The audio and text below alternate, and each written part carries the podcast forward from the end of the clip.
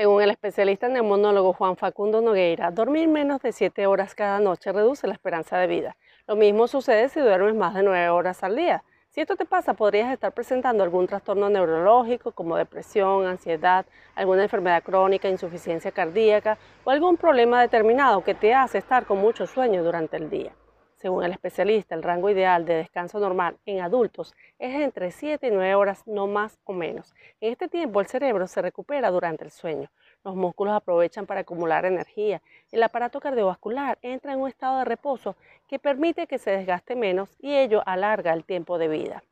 Así que si eres de los que te matas trabajando muchas horas al día sin dormir o vives estresado, ansioso y no descansas, te sugiero que lo hagas entonces en siestas que completen este tiempo diariamente para que recuperes estas actividades del organismo. Si no logras hacerlo, pues entonces recurre a tu especialista de confianza.